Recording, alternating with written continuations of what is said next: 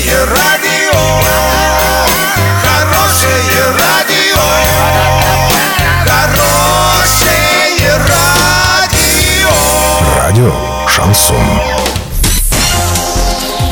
Студии с новостями Дарья Дмитриева. Здравствуйте. Спонсор выпуска «Строительный бум». Низкие цены всегда. Картина дня за 30 секунд. Участники тотального диктанта напишут текст специальными ручками.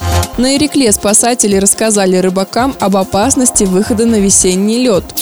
Подробнее обо всем. Подробнее обо всем. Участники тотального диктанта напишут текст специальными ручками. 225 тысяч ручек по всей стране доставляет Почта России. Акция состоится 14 апреля. Накануне стали известны имена людей, которые продиктуют текст тотального диктанта в Орске. Ими стали декан психолого-педагогического факультета ОГТИ, доктор филологических наук, доцент Елена Иванова, заслуженный работник физкультуры и спорта, сверхмарафонец Александр Фальков и зоозащитник Ирина Рерих.